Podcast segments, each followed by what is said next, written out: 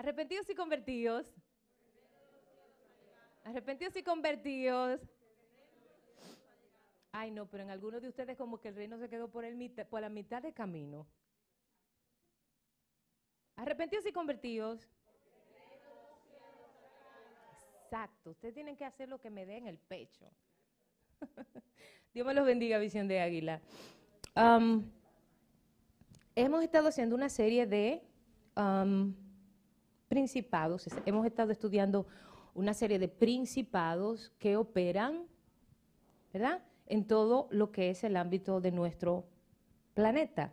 Ahora, hoy hice un paréntesis y quiero tratar de algunos temas que le titulé controversias dentro de la iglesia de Jesús.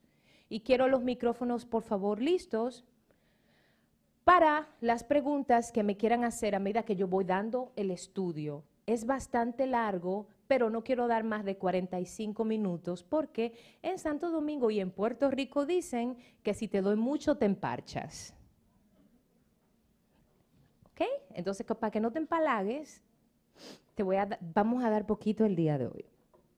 Entonces, hay algunos temas que algunos de ustedes me han preguntado eh, que quisiera poder aclararles el día de hoy. ¿Ok? Entonces, pueden, si yo voy ministrando, si tienen preguntas, solo levante la mano, asegúrese de que tenga un micrófono, todo el mundo las máscaras, ¿ok? Asegúrese que tengan un micrófono para que puedan ya veo a Anthony dando carreritas entre la iglesia. Yo amo las preguntas, pueden preguntarme lo que quieran de lo que vamos a ministrar. Hay preguntas como esta y antes de entrar en estas preguntas quiero ministrarles de alguna cosa. Fíjense, ¿quién es la persona más importante de la iglesia? ¿Quién es? ¿Quién es la persona en la que la iglesia tiene que estar centrada y enfocada, a la que la persona tiene que amar, adorar, servir, respetar? ¿Quién es? ¿Quién? Dígalo, Jesucristo. No es el pastor. Entonces, la iglesia moderna está muy centrada en la persona del pastor. Y ha puesto al pastor como si fuera un ídolo. Adiós, un cantante famoso. Hay pastores de las iglesias que se comportan como si fueran un, dígame un cantante famoso, cualquiera, el que sea, yo no conozco ninguno. Mark Anthony. Uf, ok. Señor, conviértelo, por favor. Dale salvación. Mark Anthony.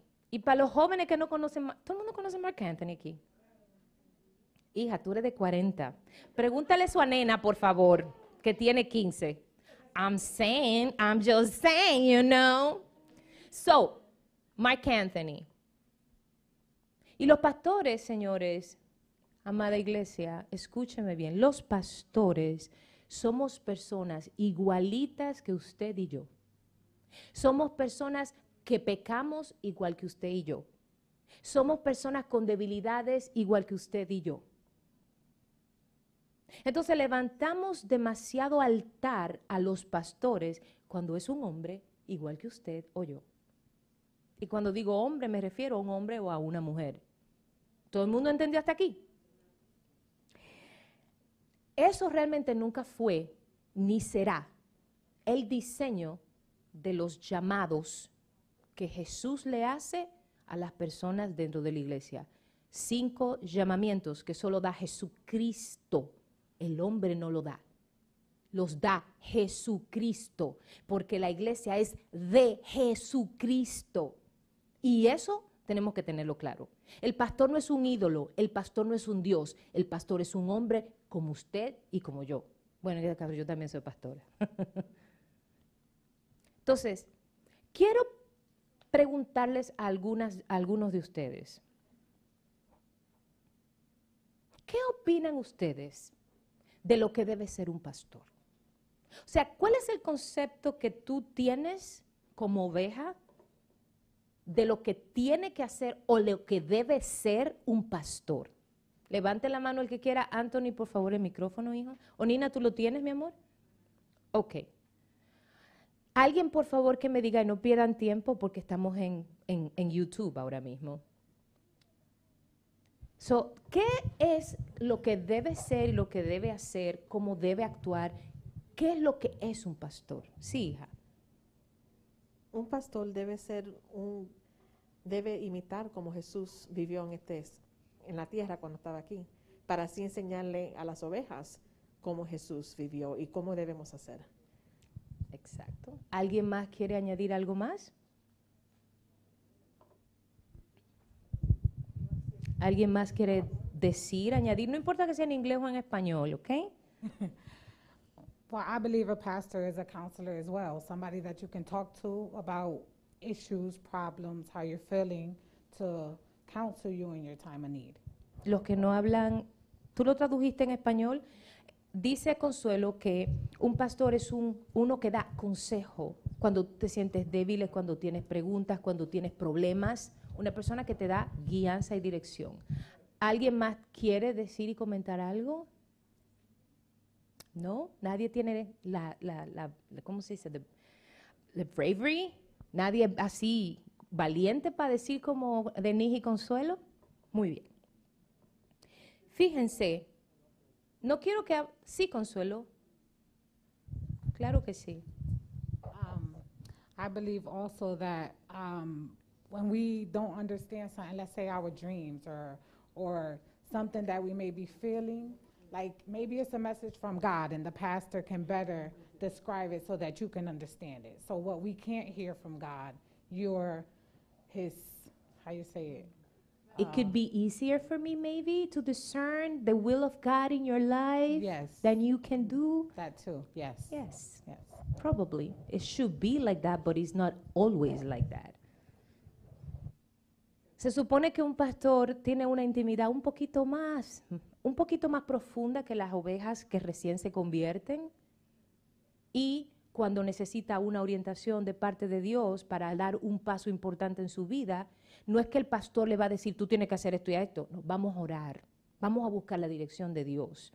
Y si la recibe ahí, debe darla en el nombre de Jesucristo, por el Espíritu Santo. Por ejemplo, ahí entramos con las famosísimas coberturas espirituales. ¿Cuántos de ustedes han oído que es un padre una madre espiritual? ¿Alguna vez ustedes han escuchado eso? En Visión de Águila todo el mundo lo conoce el término. Pero ahora mismo hay un juego dentro de la iglesia con las famosas coberturas espirituales y con las famosas paternidades espirituales. Y los pastores casan a cualquiera, sin orar, sin ayunar, para ver si esa pareja está bajo el orden de Dios.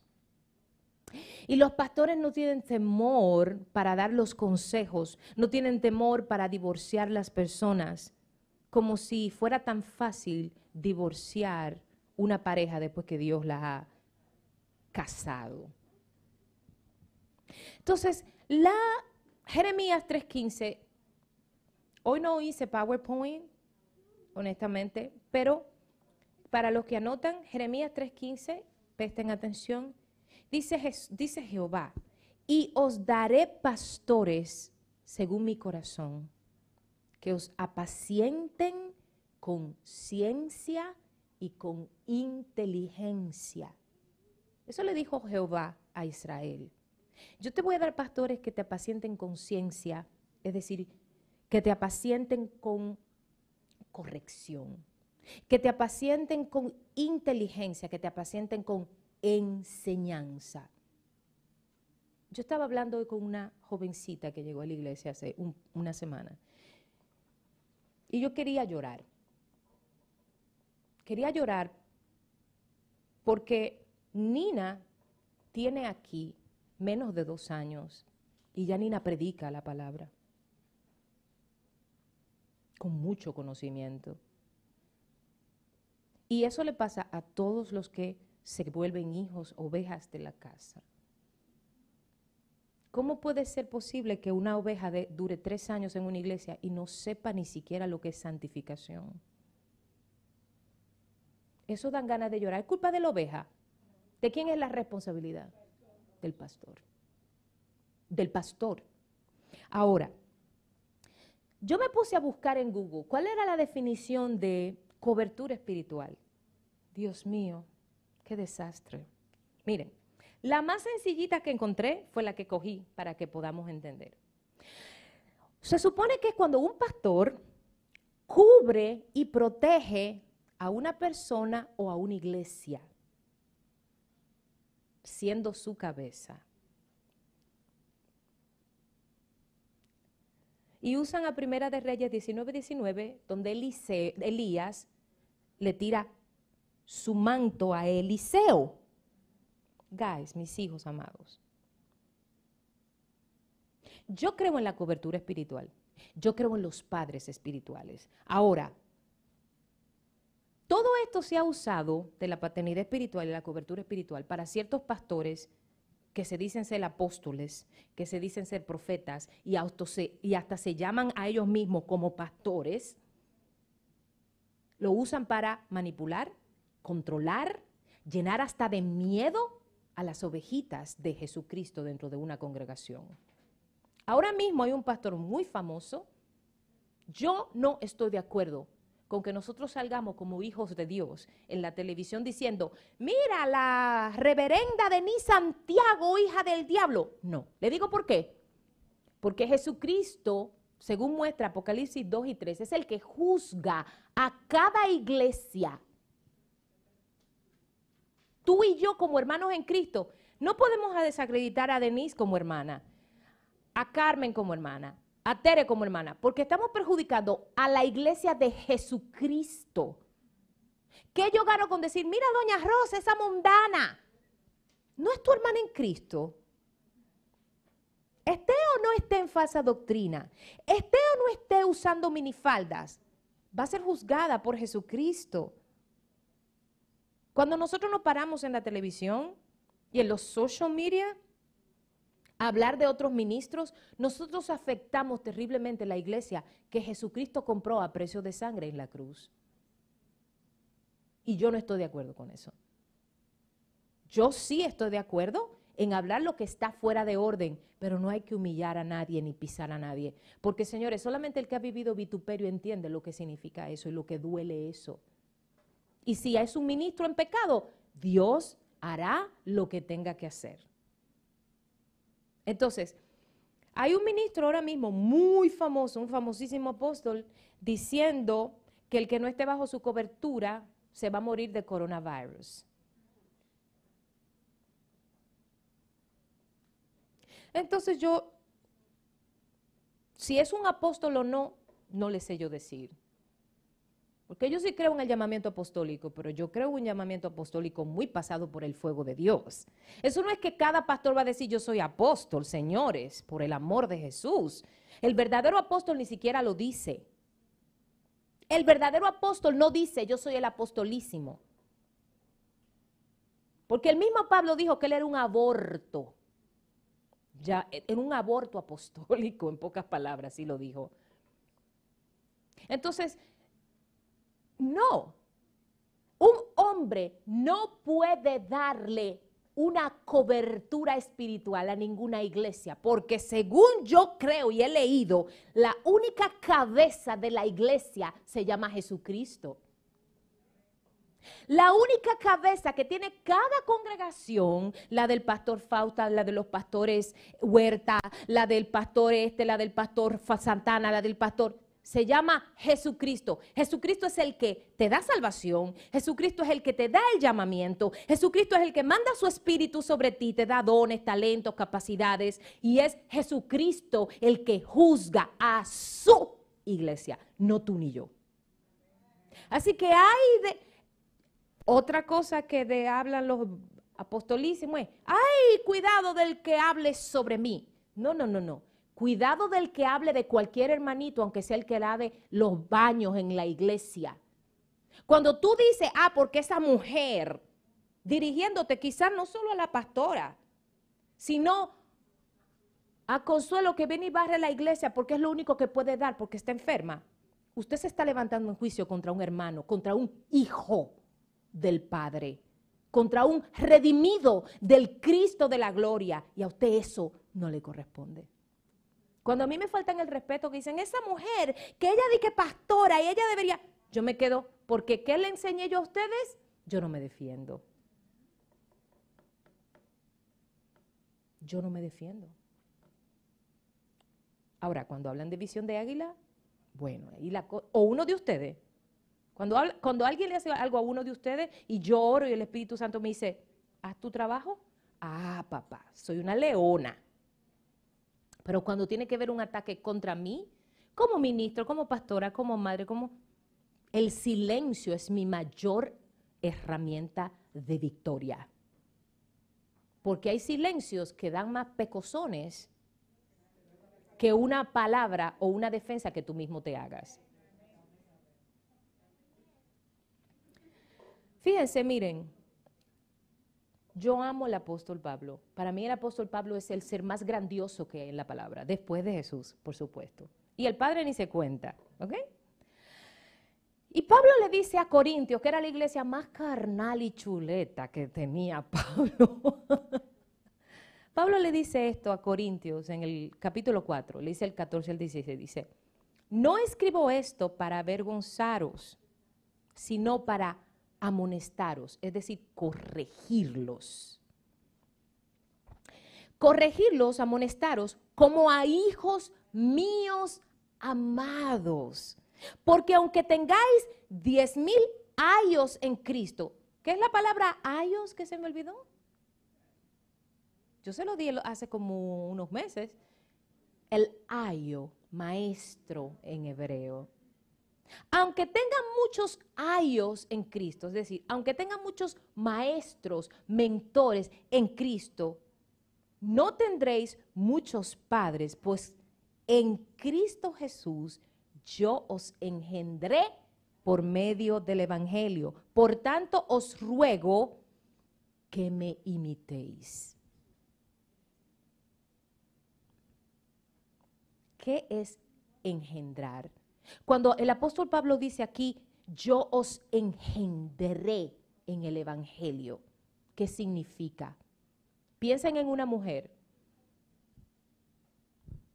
Tiene intimidad con su esposo y la semilla del varón entra a la mujer y la mujer forma en su vientre un embrión. Eso es gestar. Concibió. Ahora, eso no es suficiente. Esa mujer tiene que beber vitaminas y cuidar ese bebé para que a los nueve meses o nueve meses y medio pueda dar a luz ese bebé. Y después que lo da a luz con dolores de parto, que son terribles, todas las madres de aquí digan amén. No hay una cosa más terrible que tú nunca has parido, Brenda. Ya te tocará. Y después que la mujer da a luz con que pare con los dolores terribles que es parir un muchacho, entonces después criarlo. Y que, el muchacho se le pone rebelde y que se enamoró de una y que a ti no te gusta la muchacha porque es una sinvergüenza. Y si es una niña se enamoró de un sinvergüenza cuando esa niña tú le has criado, mira, en la iglesia y, y la has cuidado como un tesoro. Y mira, Albert, Albert, ¿y tú de qué te estás riendo, Albert? Ay, papito lindo, doña Rosa, dele una garnata que está al lado de usted. ¿Ustedes ven eso? Vámonos a lo espiritual. Eso es lo que hace un padre espiritual. Para tú ser un padre espiritual de una persona, esa persona necesita recibir a Jesús a través de la palabra que salió de tu espíritu por el Espíritu de Dios. Para esa persona ser un padre o una madre espiritual, esa persona necesita cuidarte, aconsejarte, ayudarte, alimentarte espiritualmente. Y muchas veces, si te faltan 20 pesos para la gasolina de la semana, también dátelo para la gasolina del carro, para tú ir a trabajar. So, el padre espiritual no es el que viene aquí, el pastor bohemoso con corbata, muy bien por ellos. Yo no me pongo un traje ni que me maten. es muy cómodo venir bien en chuquetao aquí, tú sabes un domingo a dar una, una prédica que inspire, que no enseñe nada, que no edifique en nada, que tú que estás pasando por problemas serios no te enseñe nada ni te dé una enseñanza de cómo bregar con la situación y decirte que Dios es amor y que Dios te ama y que Dios todo lo perdona, hasta el próximo domingo. Entonces tú, el miércoles, ya tú estás otra vez depresivo, otra vez no sabes qué hacer con tu vida, otra vez quieres matarte, otra vez te estás cortando, otra vez... ¿Ven cómo funciona? Estoy muy dura hoy. Los padres espirituales ejercen autoridad como mentores, como maestros, como tutores. Tienen un cuidado especial sobre la oveja, sabiendo que esa oveja no es mía, es de Jesús. Porque al final de cuentas ningún pastor murió en la cruz por esas ovejas. ¿O sí? Entonces, muchos pastores han tomado como un jueguito, yo soy padre espiritual, tú pagas el precio de ser padre espiritual. Porque le voy a hacer una pregunta, ¿son todos los pastores padres espirituales? ¿Por qué? ¿Por qué no? A ver, ¿qué me dice? ¿Alguien me dice por qué no? No todos los pastores. Es más, de 100 pastores, quizás dos son padres espirituales. Y si hay 20 que dicen que son padres espirituales, es para manipular a las ovejas de la iglesia. Para que le laven la ropa, le limpien la casa. ¿Sí o no? Cómprese una lavadora y una secadora, mi hermano, y usted lave su ropa. ¿Te entendió? Usted tiene dos manos, igual que la hermanita. Entonces, eso quizá en nuestros países, Puerto Rico, Santo Domingo, no se vea tanto, pero aquí en Estados Unidos eso es un relajo. Aquí en Estados Unidos el pastorado es un negocio de muchos tener fama, dinero y hacer lo que les da la gana. Y el precio del pastorado, familia, es bien duro, porque cuando uno, miren, le voy a usar a mi, a mi, ¿dónde está don Julio? No vino don Julio, ay, deje que yo lo agarre. Vamos a suponer, el, el lunes fuimos a visitar a Marlene, fuimos las muchachas y yo. Yo digo las muchachas, toda mi vieja y fuimos a visitarla y ella recibió a Jesucristo. Y desde ese día yo he estado todos los benditos días, citas bíblicas, como está mi hija, todos los días, porque está bajo mi cuidado espiritual. Porque después de todo, yo le voy a dar cuenta, por cada una de las almas que se ha convertido conmigo, yo le voy a dar cuenta a Jesús. Entonces yo me siento responsable de cuidarlos. ¿Cuál es mi política para visitar a alguien? Nunca llegues con las manos vacías. So, si tú me dices, ma, tú puedes ir a mi casa y orar por mi casa o venir a orar por mí, claro que sí. No esperes que yo voy a llegar y que, bueno, ¿y aquí qué es lo que hay? ¿Dónde está el café? Yo llego cargando bolsas, ¿verdad que sí? Dice doña Rosa, demasiado, pastores. ¿Y qué es esto? Acostúmbrese, querida. Yo no visito, pero cuando yo visito hay que, hay que llenar. ¿Por qué? ¿Y qué tal si esa familia no tiene la comida de la semana que, del día siguiente? Dejémonos usar por el Espíritu. Y no es solamente con el jefe, porque no puedo dar una promoción en el trabajo con quien sea. Porque tú no sabes si ese homeless hoy es homeless y mañana qué va a hacer. Nunca, siempre les digo, mi mejor maestro de instituto bíblico fue un homeless que estaba frente a mi iglesia. Y el pastor un día lo cogió, lo bañó en su casa, le dio la palabra, se convirtió y se volvió un doctor en teología y fue mi maestro de instituto bíblico. Se llama Pablo Pagán, el doctor Pablo Pagán. Él me sigue, él me sigue en todas partes donde yo estoy en los social media. Nosotros como padres espirituales tenemos que orar por ustedes, cubrirlos todos los días. Si usted, déjenme contarle una historia. Aquí una jovencita ayer se cayó bañándose. Es que yo tengo que, yo tengo que liberar perdón porque todavía yo estoy llorando, Señor. Una jovencita aquí se cayó ayer bañándose y como me conoce que yo soy una mamá histérica, no me dijo nada. Pero un pajarito llamado Denis Santiago me llamó. Ma, ¿qué? Antes de yo llamarla a ella, llamé a Joa, porque Joa es la, la que hace todos los asuntos rápido, Joa y Fior, siempre. Joa, vete y recoge a la sinvergüenza esa y me la arrastras al hospital. A mí no me importa si quiere o no quiere, ese no es su trabajo. Y llámate a su hija que estaba trabajando y dile que se vaya corriendo a cuidar las nenas chiquitas. Y hazme el favor y me reportas cada media hora desde el hospital. Ahí hubo fotos, ahí hubo mensajes de voz. Tengo fotos maravillosas para nuestra reunión de Navidad. Wonderful. Esta con la lengua así de colbata en, el hospital. Wonderful. I love it. Dije, maravilloso. Cuando yo me llamó me dijo, ma, todo está bien. Hicieron cascan, le hicieron un MRI, todo está bien. Pero yo estaba llora, llora, llora, llora, llora. Me doy a entender. Pero yo decía, Dios mío, ¿qué cuenta yo te voy a dar a ti? ¿Fue mi culpa? No. Pero ella es un alma y el alma le pertenece a Jesucristo. Y yo soy el responsable de esa vida, de regenerar esa vida por el Espíritu de Dios. Y así yo soy con toditos ustedes. En algunos uno más que otro, porque algunos no tienen problemas de salud, otros sí. Y esto es una cosa bien difícil de hacer. Bien difícil de hacer. Miren, Jeremías 23, 1, 2 dice, y hay de los pastores que destruyen y dispersan las ovejas de mi rebaño.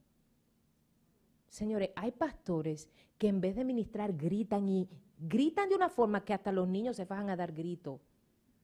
Usted no tiene que gritar y vocear para dar la palabra. La unción no está en la gritería. La unción está adentro de uno. Hay pastores que están más interesados en, en el, el como dicen en Santo Domingo, en la lechuga. El dólar es verde, ¿verdad?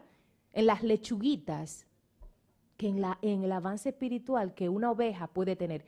Las mujeres más humildes de la iglesia son las que más interceden. Las mujeres que tienen más problemas con los esposos son las más poderosas en oración, porque ahí ellas se sostienen. los jóvenes son los que más gente traen a la iglesia. ¿Por qué? Porque es una generación joven que se mueve. Ustedes imaginan que aquí tuviéramos todo con las faldas largas y las trenzas aquí debajo de las axilas. No viniera nadie. Mira, Albert y Anderson están ahí muertos la risa los dos. Díganme ustedes, ¿de dónde saca un pastor que tiene iglesias hijas?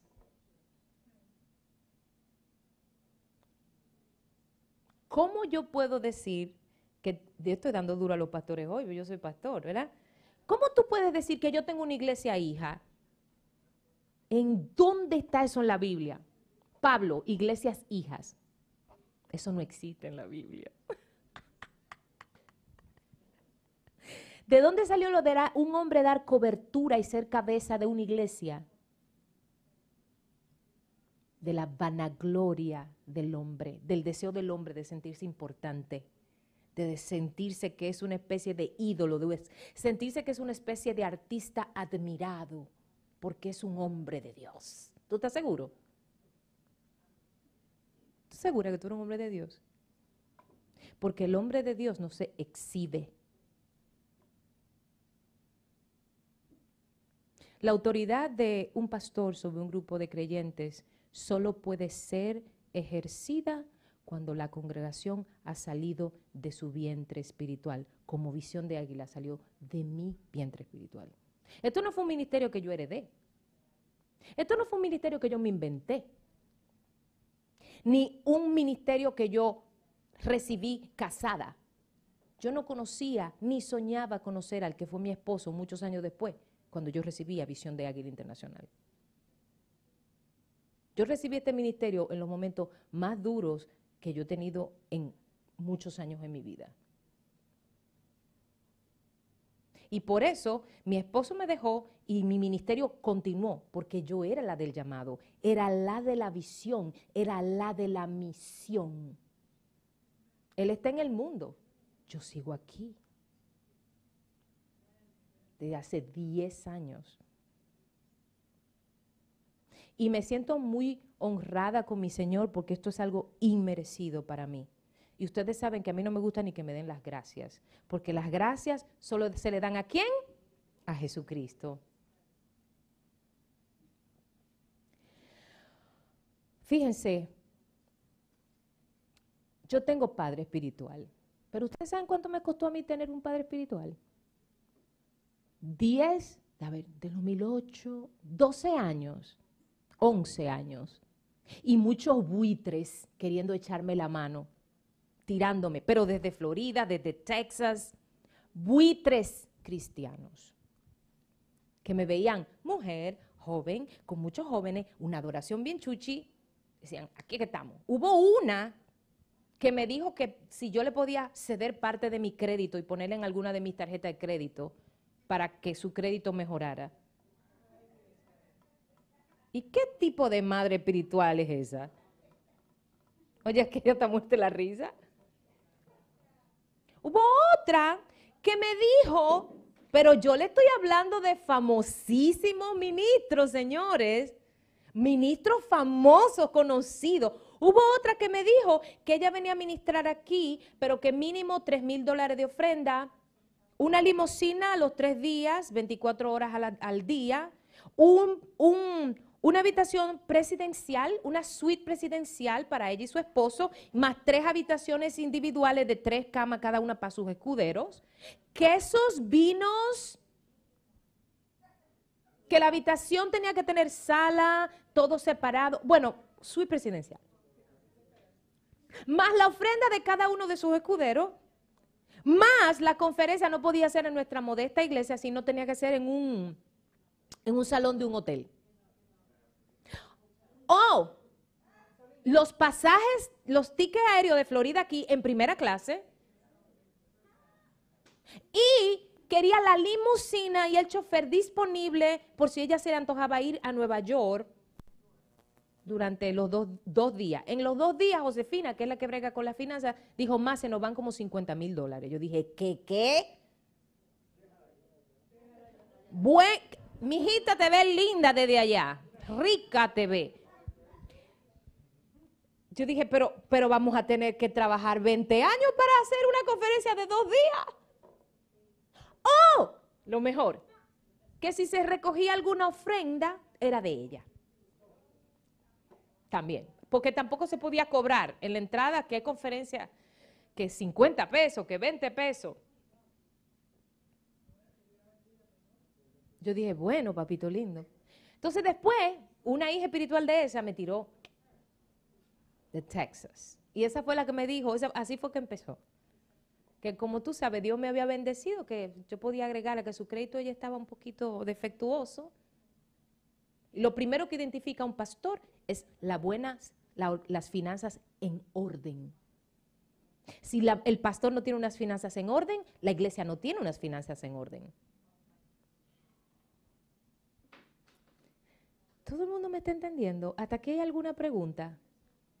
Mi viejito, después de esa experiencia de la madre espiritual de la tarjeta de crédito, yo empecé a orar. Empecé a orar, dije, Padre, yo creo en la paternidad y quiero un padre espiritual. Pero no puede ser alguien, tiene que ser alguien como yo, con la vocación de enseñar. Y un día, de la nada, me llama el reverendo Efraín Rivera, que es un hombre que tiene como 70 como casi 70 años en el ministerio. Acaba de cumplir 60 años de casado con su esposa, su princesa, doña Saraí. ¿Ustedes lo conocen?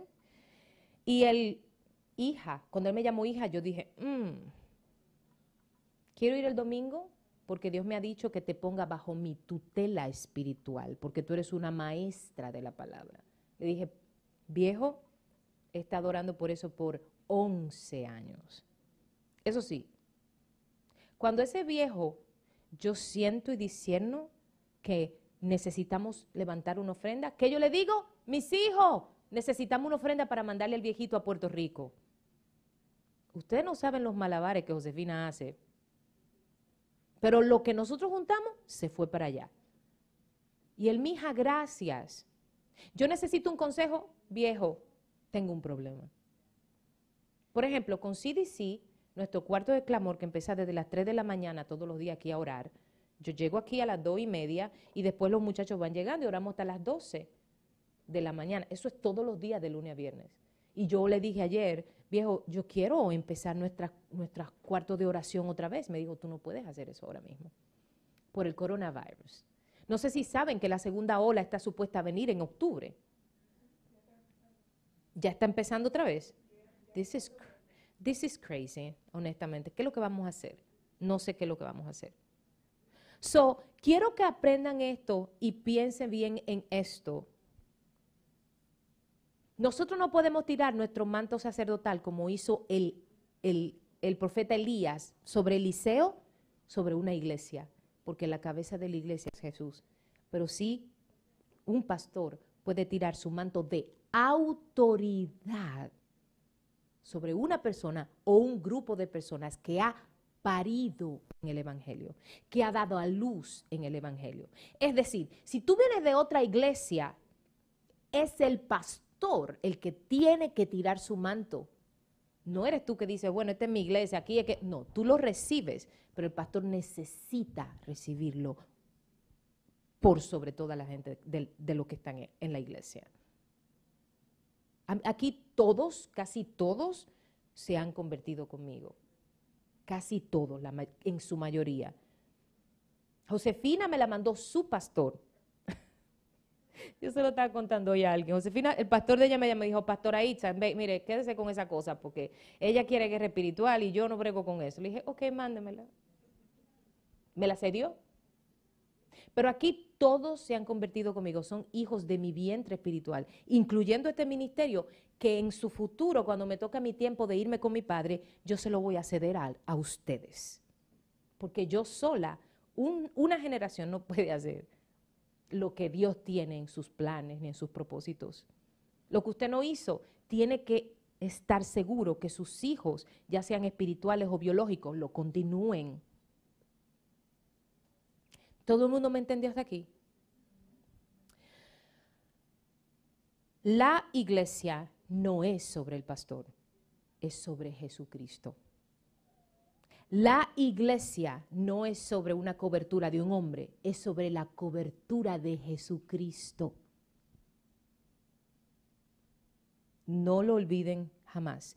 Cada pastor es responsable como autoridad de cada congregación delante de Jesucristo por la congregación que le ha sido prestada.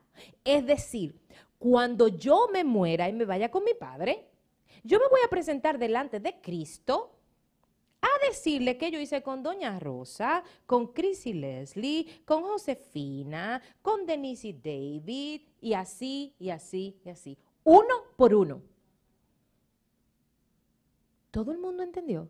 So, estos zapatos pastorales no son tan fáciles. No son tan fáciles, familia. Ahora,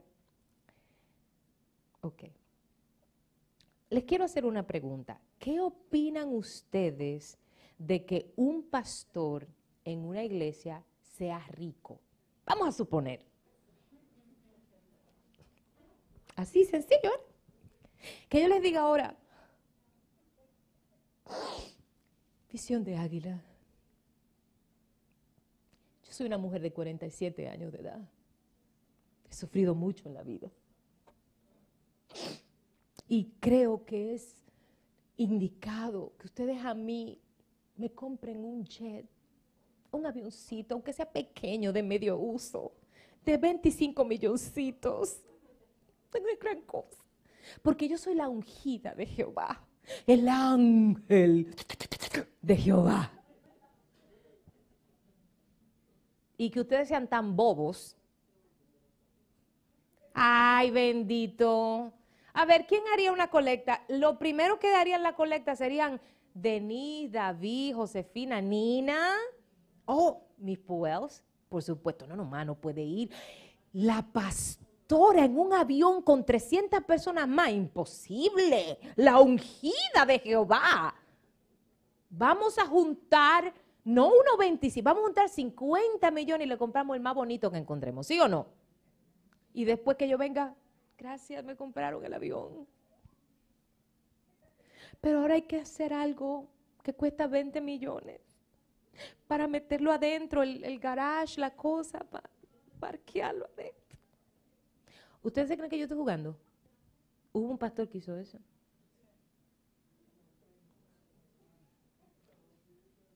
La iglesia le compró un avioncito así para que no andara en, aviones comerciales, porque era el ángel de la iglesia. De 65 milloncitos nada más. Y después, como no tenía dónde parquear el avioncito, le hicieron un hangar de 20 milloncitos en agosto. Y en enero siguiente se compró otro avioncito, porque ahora son dos, porque uno no es suficiente, porque necesita uno para cada pata.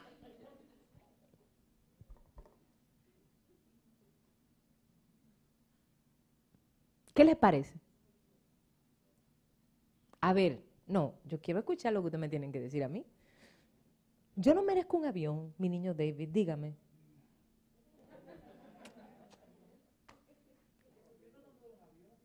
No, hubo un pa Ay, doña Rosa. Amén. No, háganme el favor y presten ese micrófono porque yo quiero que doña Rosa me diga eso a mí en out loud, familia según oigo siempre, la palabra, porque tengo familia que, son cristianas. Usted también lo es, querida. Jesucristo nunca anduvo en avión. Por favor, denle un aplauso a eso. Anduvo caminando, llevando las palabras, llevando todo a, sus discípulos para que sean mejor personas. Entonces, como pastora, usted está siguiendo la pisada de Jesucristo con lo que usted dice. Muchas gracias. ¡Ah! ¡Qué linda!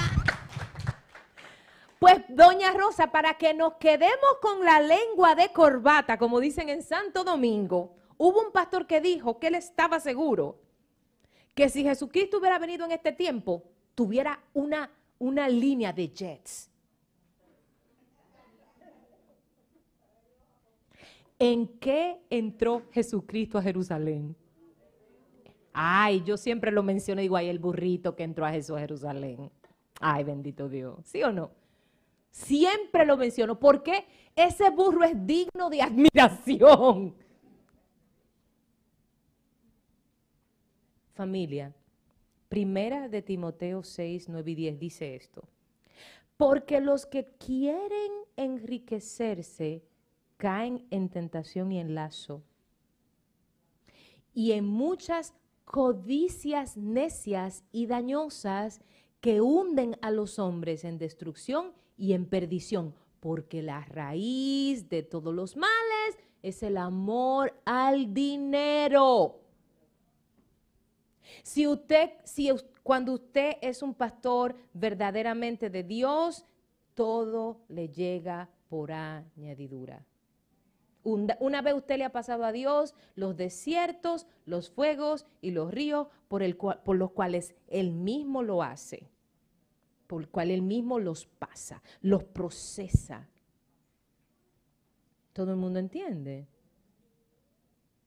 No es que los pastores van a estar con ropa zarrapastrosa y van a parecer um, homeless. Un pastor no puede estar en el orden de Dios con un carro del año y la iglesia cayéndosele en pedazos. Eso es imposible.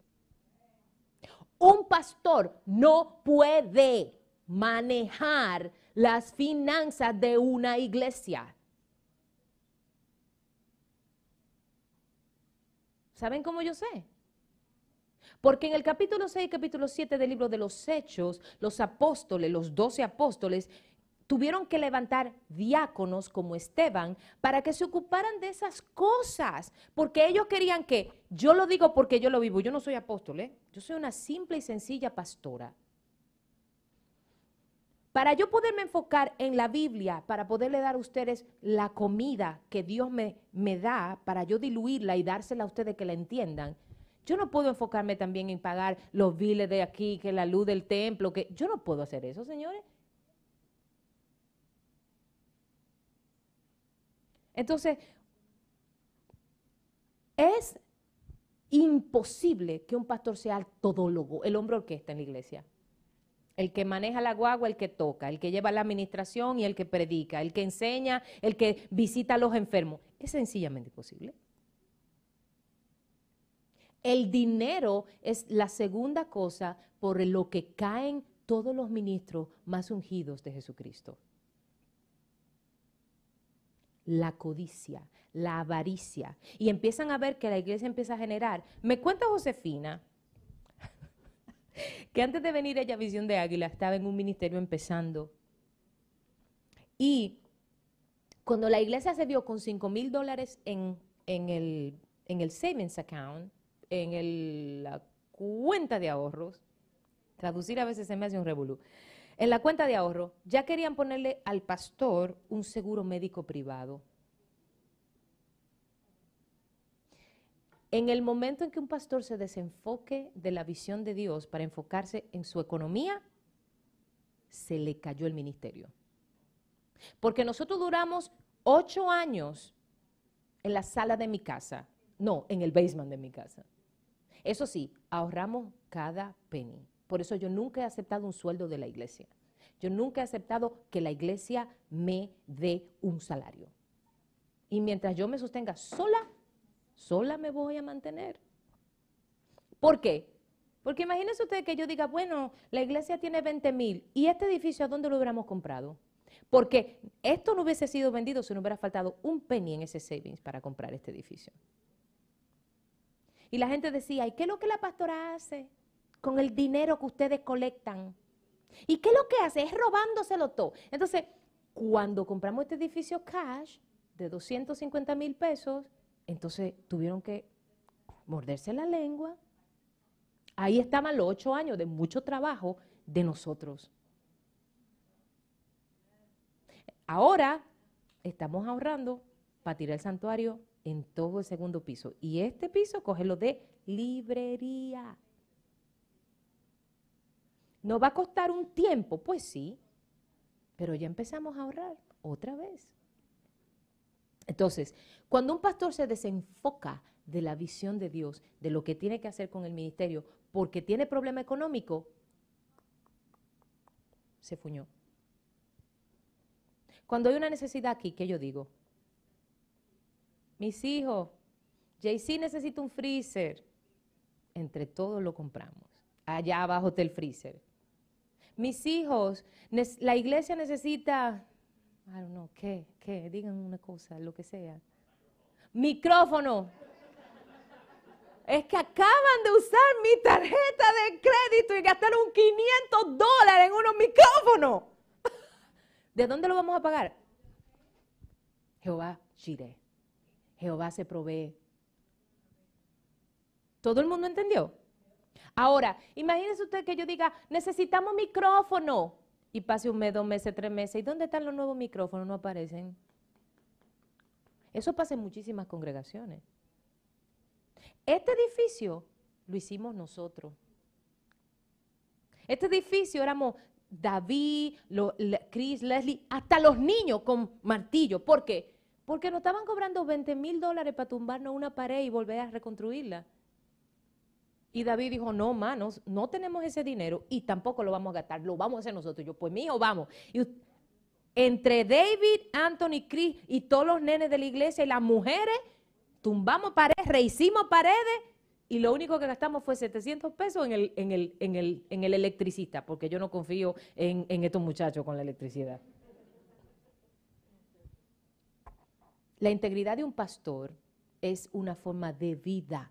La integridad del pastor es, está en su hogar, está en la iglesia y, y está en su forma de vivir.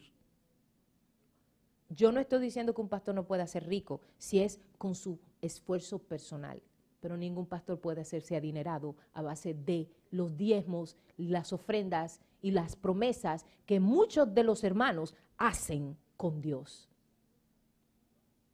Todo el mundo me está entendiendo. So, si alguna vez usted va y visita una iglesia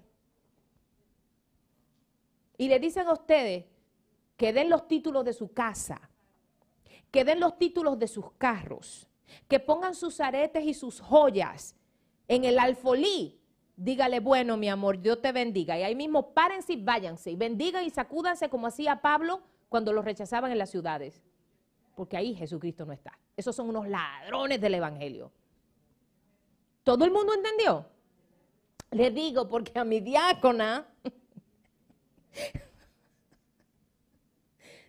a mi diácona le pasó y tiró sus pobrecitas perlas en el alfolí y nunca más la volvió a ver. Yo está bueno que te pase porque tú conmigo no aprendiste eso. y si hay una verdadera urgencia en la iglesia, el liderazgo se reúne con el pastor, se habla, se busca la solución y entonces se resuelve.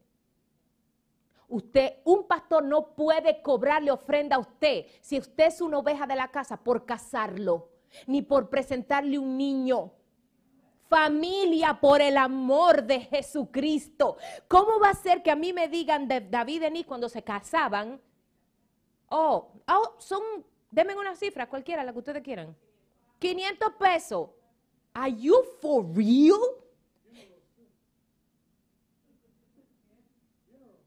Funerales.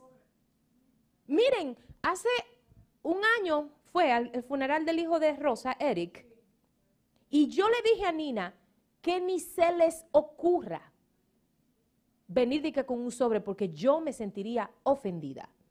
Ahora, si ella quiere dar una ofrenda, el domingo del servicio ya puede poner ofrenda para la iglesia y tirarle uno de las cajitas que están en las paredes. Pero, señores, si su pastor le cobra a usted por casarlo, si su pastor le cobra a usted por un funeral, si su pastor le cobra a usted por presentarle un niño, si su pastor le cobra a usted por ir a su casa a orar por usted, su pastor es un ladrón. Su pastor es un mercenario del Evangelio, porque el pastorado es por amor. Ahora, yo le aseguro que si el pastor está en necesidad, Dios pone en el corazón de la oveja dar una ofrenda. Pero no porque el pastor demande que tú me tienes que dar 300 para yo casarte, que tú me tienes que dar 500. Usted no tiene que darle nada, usted es una oveja de esa iglesia. Y como oveja, ese pastor tiene la responsabilidad delante de Jesucristo de a usted ayudarlo, casarlo, velar por su matrimonio. Por eso yo soy tan cuidadosa con los matrimonios que caso. El pastor que vive casando gente y no se encarga de estar atento que ese matrimonio vaya en orden, está fallándole a Jesús.